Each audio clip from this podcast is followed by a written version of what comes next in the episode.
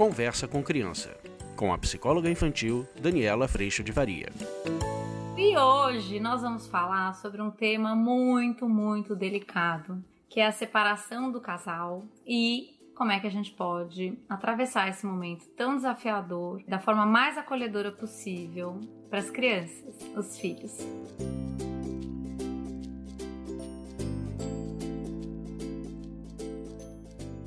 Eu tenho recebido muitas perguntas a respeito desse tema de casais vivenciando a separação, o divórcio, o rompimento de um casamento e como que eles podem atravessar esse momento respeitando ou cuidando o máximo possível das relações e das crianças. Eu já fiz um vídeo a respeito disso há muitos anos atrás e acho que eu ainda penso o quanto mesmo marido e mulher se separando, homem e mulher não tendo mais uma relação conjugal, o quanto é muito importante. É, naquela época eu falava muito do restabelecimento de rotina para que as crianças tenham com frequência a presença do pai e da mãe nessa nova rotina que se estabelece, com duas casas e assim por diante. Uma das coisas que talvez valha a pena contar é o quanto nesse movimento, né, do casamento, a gente tem trabalhado bastante isso lá no curso online, o quanto nós somos diferentes nós somos seres humanos diferentes, com temperamentos diferentes, com necessidades diferentes. E o quanto muitas vezes é, esse divórcio, essa separação pode acontecer exatamente pela dificuldade da gente perceber e se flexibilizar perante as diferenças. Às vezes, para nós adultos, ainda é muito difícil criar espaço de consideração com o diferente de mim.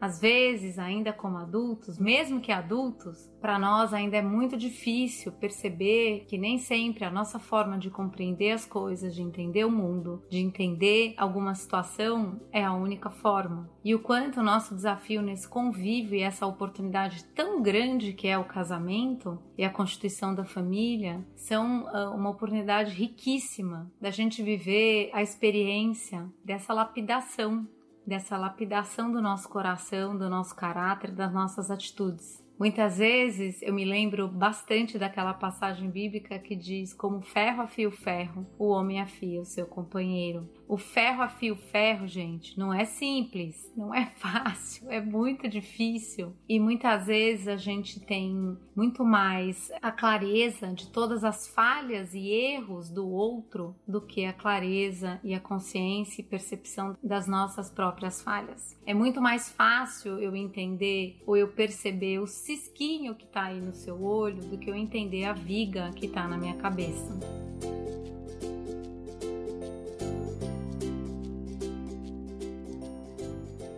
A gente tem feito um caminho muito maravilhoso, mas muito desafiador lá no curso online, exatamente da gente pôr a lupa dentro do nosso coração. Porque a nossa tendência humana, nessa imperfeição que somos, no coração falho que temos, é que a gente justifique todas as nossas atitudes no erro alheio. A outra pessoa que convive com a gente também justifica todas as suas falhas nos nossos erros. E a hora que a gente está vivendo uma relação assim, é muito comum que em algum momento a gente questione a relação, porque a gente pensa que se a gente trocar esse outro, talvez tudo fique bom. Mas é muito comum que a gente perceba é, logo adiante que essa experiência humana de convívio, de criação de espaço de consideração, do desafio de viver humildade, de que nem sempre eu estou certo, de que nem sempre a minha forma de percepção é a única, ou de que nem sempre eu estou considerando o outro, vai continuar permanecendo nas novas relações que surgirem, na relação com os filhos, na relação com os amigos, nas relações de trabalho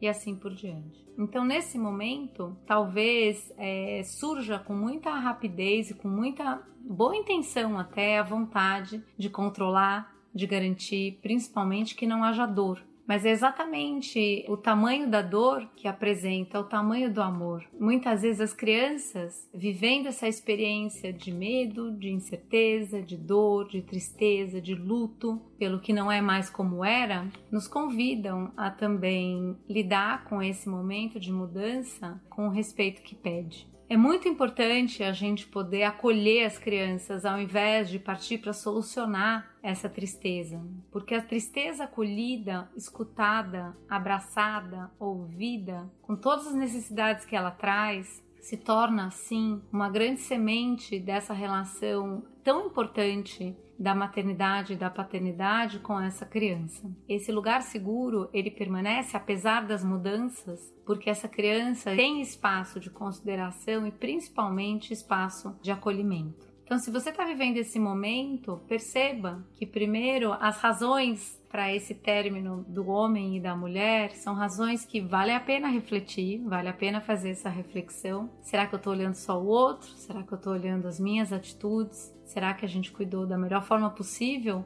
do quanto a gente está crescendo junto exatamente na oportunidade do quanto somos diferentes? A flexibilidade, ela é o nosso maior desafio. Porque sim, a gente quer tudo do nosso jeito, em maior grau ou menor grau. Mas caso você tenha feito essa reflexão e você siga em frente, perceba que essa construção, essa reconstrução, ela passa pelo acolhimento, pelo respeito, pelo entendimento de que a tristeza ela comunica sim, muitas vezes a mudança ou a transformação frente a algo que às vezes era muito importante, do jeito que era, com todos os defeitos que tinha.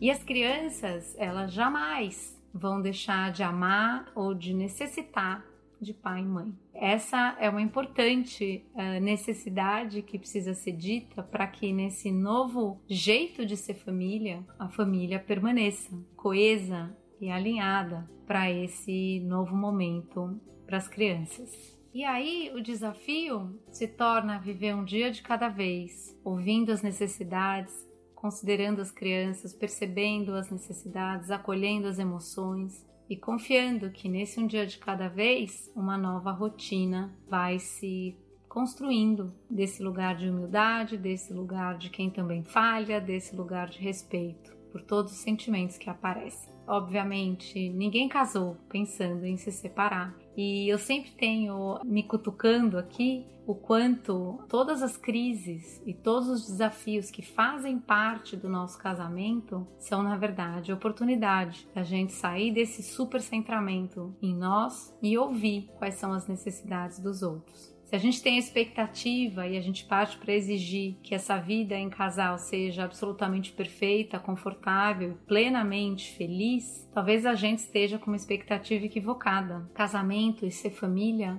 é um dos lugares mais desafiadores mas é um dos lugares de maior gratidão, porque sem dúvida nenhuma nos traz sempre a oportunidade da gente aprender, principalmente sobre nós. Que sobre o outro a gente sabe um monte de coisa, mas sobre nós a gente tem uma riquíssima oportunidade. Então, a minha torcida é para que todas essas crises sejam vistas como oportunidade, que brotem dentro do nosso coração muita responsabilidade, que brotem do nosso coração a possibilidade de perdão, de pedir perdão pelas nossas atitudes, de reconciliação e que caso realmente esse caminho não seja possível, que essa história possa ser honrada e que esse novo caminho possa ser construído em cima de pilares de respeito, consideração e sim, muita humildade espaço de perdão.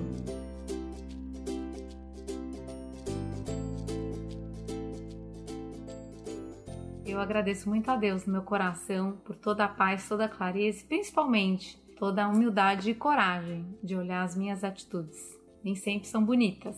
E agradeço muito a tua presença aqui. A gente se vê na próxima. Tchau! Você acabou de ouvir Conversa com Criança, com a psicóloga infantil Daniela Freixo de Faria. Mande seu e-mail para conversa@danielafaria.com.br.